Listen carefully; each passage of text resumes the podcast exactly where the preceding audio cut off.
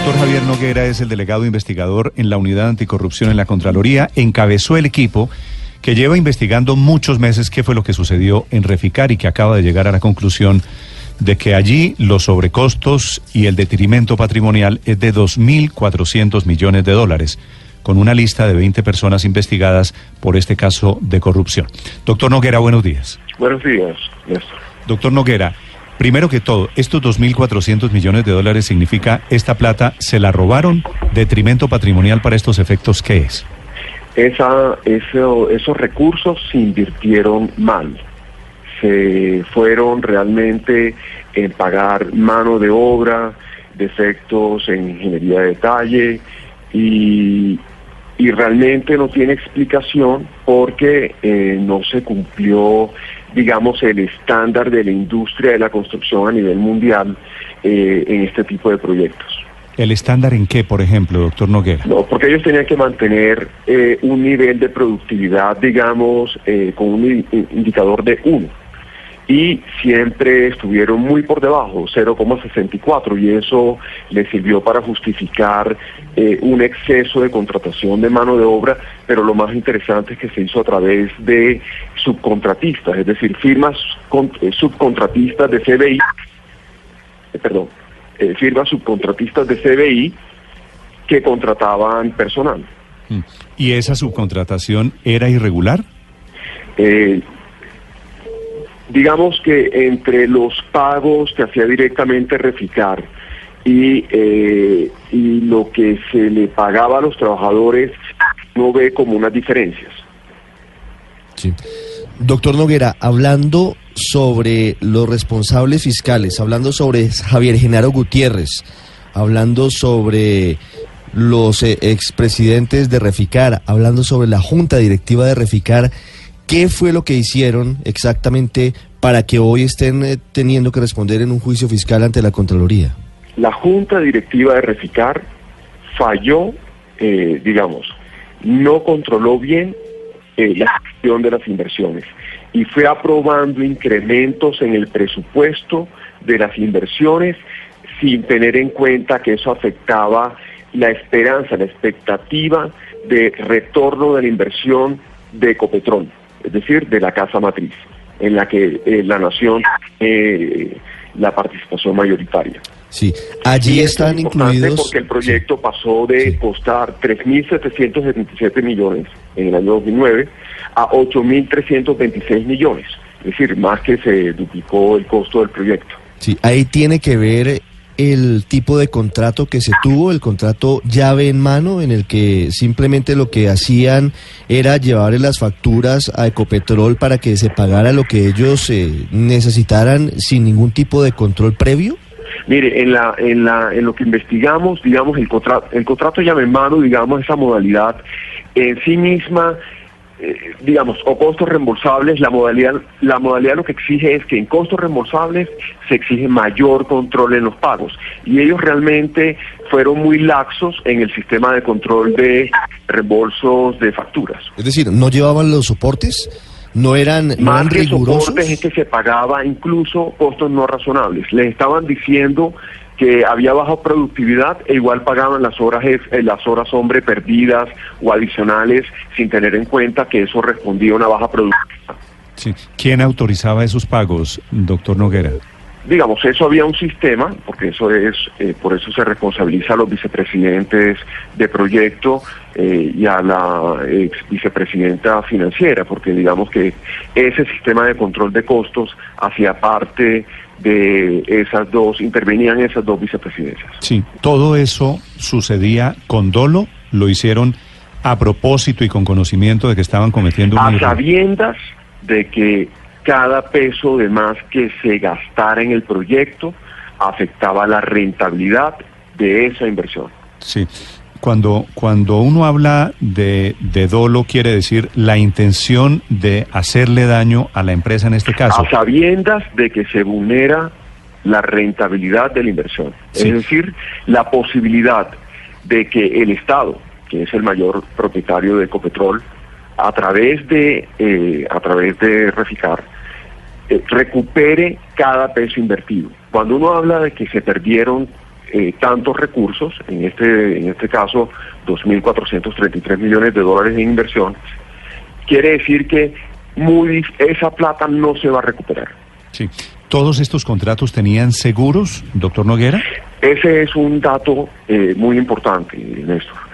Encontramos que para, para asegurar, para, para eh, darle cobertura al contrato con CBI, con, con el grupo de empresas de CBI, que tuvo un costo final de más de 5 mil millones de dólares, se les exigió una póliza con una cobertura de cumplimiento de un millón de dólares.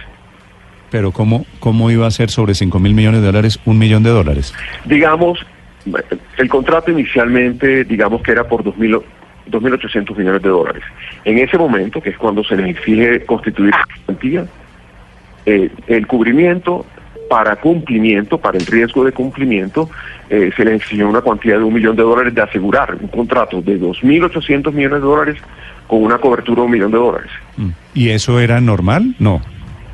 Pues imagínese, eso está muy por debajo del 0,5% si, si usted me lo cuenta en del este valor del momento, contrato. si usted me lo cuenta en este momento, yo aquí tengo los ojos súper abiertos porque digo, no, no puede ser. ¿Por qué nadie en el momento... Pero eso es solamente la, la póliza, imagínense eh, las demás cosas. Es decir, ¿Cuáles son las demás cosas? No, eh, no, por eso, estamos hablando solamente de la póliza. Pero ¿por qué Eh, nadie en ese momento, si estas son pólizas que me imagino que tuvieron que ser aprobadas, bendecidas, Por la administración, sí. ¿por qué nadie dijo esto es el colmo que vayamos a hacer una póliza de un millón de dólares? Sí. Sí, ese es el cuestionamiento. Usted preguntó, es decir, los investigadores, ustedes preguntan eso y ¿qué le responden, doctor Noguera? Ese es el cuestionamiento que se hace. Y por eso, debido a las respuestas que dan, a la insuficiencia eh, de la información que dan, por eso se hacen unas valoraciones de la conducta. Doctor Noguera, los sobrecostos, ese detrimento patrimonial, ¿fue autorizado por mandos medios de Ecopetrol y de Reficar o por los máximos directivos de Ecopetrol y de Reficar? Esos mayores costos, primero, fueron eh, comprometidos por la administración de Reficar y por el funcionario que eh, directamente Ecopetrol había confiado eh, la, la administración del proyecto. Sí, doctor Noguera, usted nos viene hablando de costos, de sobrecostos, de pérdidas, pero obviamente también hay que saber las ganancias para poder tener la película completa. ¿Cuál es el valor presente neto de este proyecto que, como usted bien dice, sí existe, no es un elefante blanco y está funcionando perfectamente? Está funcionando perfectamente, está generando flujo de efectivo. Lo que nosotros logramos determinar es que debido a esa inversión tan alta que se hizo, los flujos de efectivo, los ingresos de la refinería no alcanzan a cubrir la mayor inversión que se hizo. En ese caso, el valor presente neto acotado al periodo de inversión, es decir, al agotamiento del presupuesto de inversión del proyecto sin tener en cuenta, digamos, las, los flujos eh, futuros de, de efectivo que pueda generar solamente por el periodo de inversión, eh, el valor presente neto es de 2.000 menos 2.349 millones de dólares. Doctor Noguera, tengo aquí en mis manos la lista de las 20 personas. Le doy el nombre y usted Sí. me dice cuál es la acusación de ellos. Eh, mm, se, la, se la puedo decir como, como en grupo, digamos. Mm. Sí. Javier Genaro Gutiérrez fue presidente de Ecopetrol. ¿Qué fue lo que hizo el doctor Pero en ese caso, él, él actúa, bueno, tiene una responsabilidad además porque era el presidente, era el, el representante legal del accionista mayoritario en la empresa y por ese motivo estaba haciendo parte de la junta directiva de, de la filial de Reficar. Pero si básicamente la gran acusación es sobre contratos o subcontratos, No, pero la, la, la- no, acuérdense Néstor, este proceso es por unas malas decisiones de inversión en el proyecto. Es decir, esto es un proyecto que costaba inicialmente 3.777 millones de dólares, era viable con esa cuantía y terminó costando más del doble, 8.326 millones de dólares. Lo que cuestionamos nosotros es que se hizo una mala inversión porque se le, se le invirtieron más recursos de lo que era rentable en un proyecto de esa, de esa magnitud, digamos, y para ese tipo de, de negocios, de, refinería. pero ¿quién de los 20 está metido en un tema de corrupción, doctor Noguera? Eh, en este caso, eh, digamos, lo que nosotros estamos valorando eh, y lo que estamos cuestionando es la mala decisión de inversión, digamos, eh, la ineficiencia, la, lo antieconómico de las decisiones de inversión, independientemente de que alguien en particular se haya robado un peso. Mm. Lo que sí descubrimos también es que de todos los recursos que se que financiaron el proyecto, encontramos que sí se esfumaron 200, más de 200 millones de dólares. Es decir, que no encontramos ni siquiera invertidos en los activos. o sea, Y so- por eso se ordenó investigar por aparte. el, el sobrecosto, para, para entenderlo, el sobrecosto es de 2.400 millones de dólares. No, ese es el valor perdido de la inversión. El sobrecosto es mayor, pero ese es el valor perdido. Es sobrecosto decir, es es de- un dinero que no se va a mil pico recuperar desde el punto de vista económico. Claro, pero digo, el, el sobrecosto es lo que va de 3.000 y pico a los 8.000 A y pico. ¿cierto? 8.326. Son como 5 mil millones de dólares. Cuando usted dice el valor perdido, 2.400, ¿quiere decir inversiones mal hechas? Inversiones mal hechas, como cuando usted invierte en un carro, eh, digamos, para ponerlo a funcionar como taxi. Eh, usted invierte en un automóvil para que para que funcione como taxi y usted que espera a un tiempo, eh, Néstor, que en determinado tiempo usted recupere el millón invertido en ese en la compra del carro y que a partir de ese momento en adelante además le genere una utilidad, una ganancia mensual. Mm. Estos recursos, ese, ese dinero que esa cuantía que usted menciona, los 2.433, es la parte de esa inversión en ese carro que usted no va a poder recuperar. ¿Alguno de estos 20 le ponía muñeco al taxista? ¿Al taxi? Y le ponía, El perdón, taxímetro. taxímetro.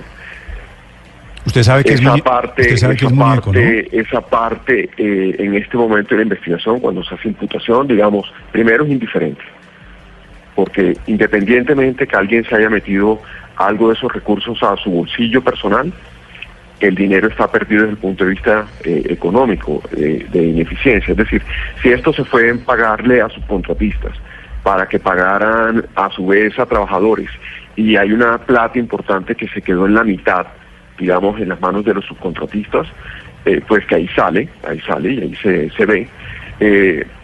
Lo importante es decir que ese dinero se perdió. Eh, Néstor, aquí el mensaje es que independientemente que se haya metido en la mano alguien alguna parte al drill, se hubiera llevado una parte, independientemente de eso el dinero está perdido.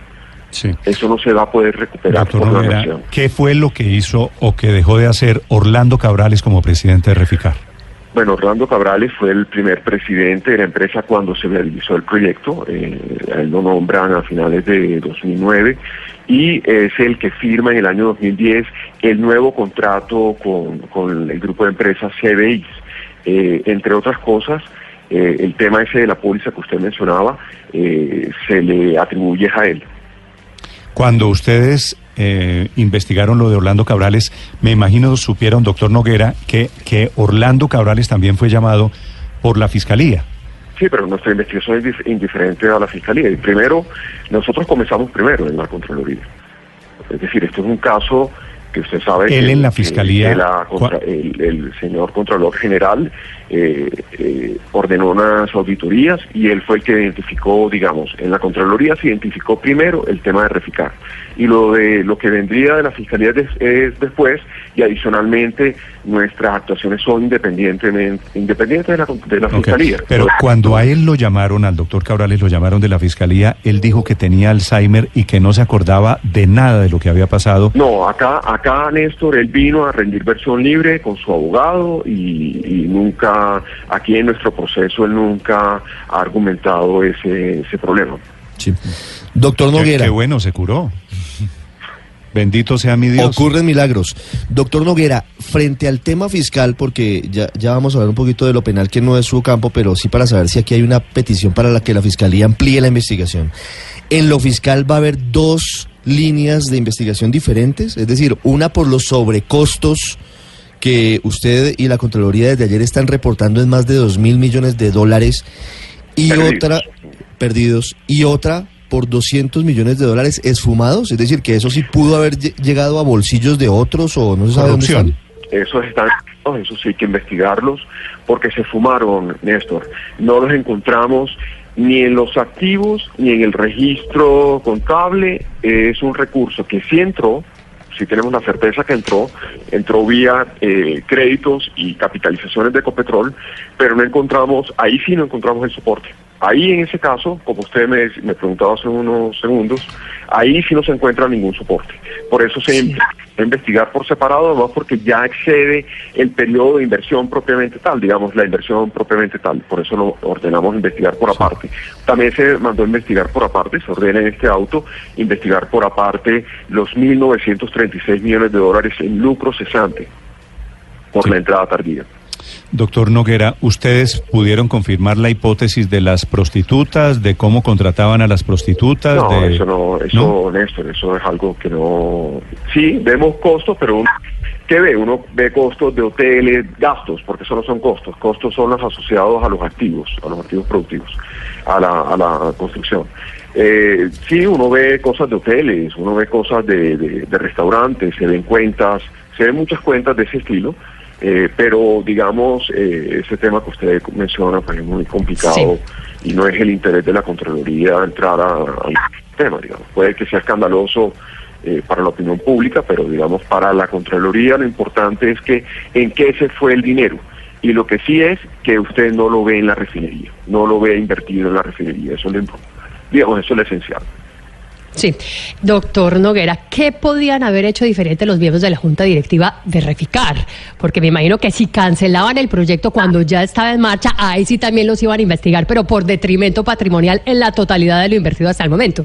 Mire, usted tenía unos miembros usted tenía unos miembros independientes y tenía unos miembros de la Junta Directiva que representaban que eran funcionarios, altos funcionarios de Ecopetrol y que estaban sentados en la Junta precisamente para controlar cómo se hacían las inversiones y para controlar cuánto presupuesto se le daba a la administración para gastar.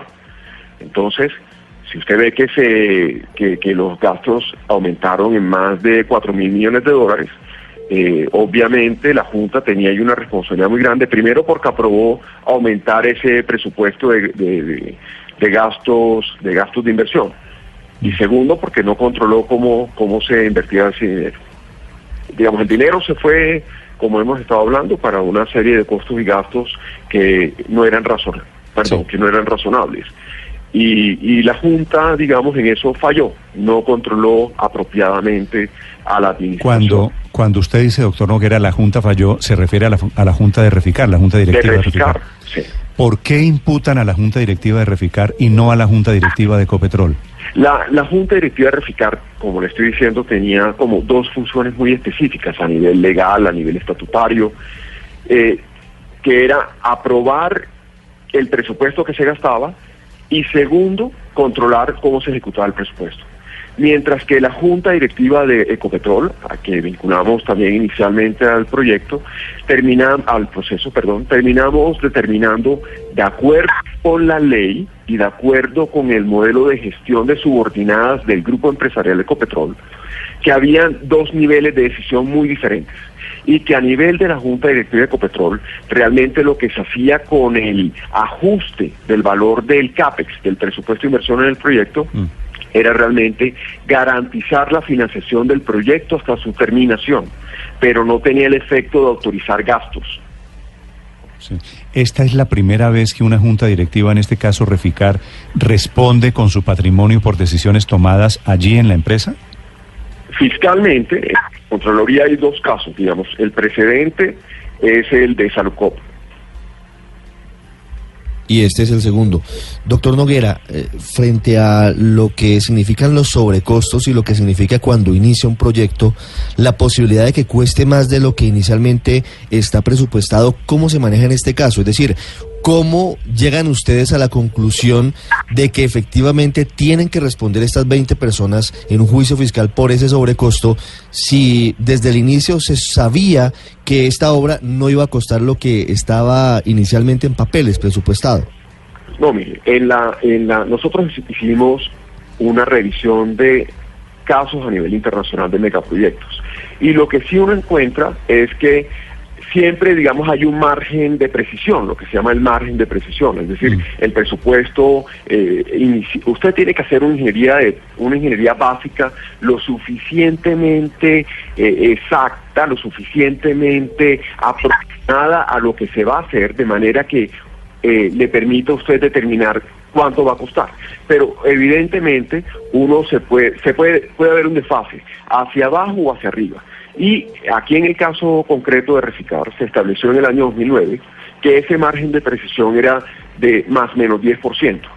Y como usted se da cuenta, pues esto no fue de más menos 10%. De hecho, todo lo que quedara dentro del más menos 10%, la Contraloría en este auto de imputación que proferimos eh, determinó que no constituía eh, daño fiscal porque está dentro de ese margen. Pero lo que excede, y en este caso, digamos a nivel internacional, incluso en Inglaterra, revisamos megaproyectos de Inglaterra, allá consideran, allá eh, lo que, la- el organismo que hace las veces de control fiscal, considera que por excederse de 20% ya esos son sobrecostos, eh, digamos, no razonables y justificados. Bueno, y aquí lo, en, el lo caso, en este caso fue más del 100%. Claro, claro.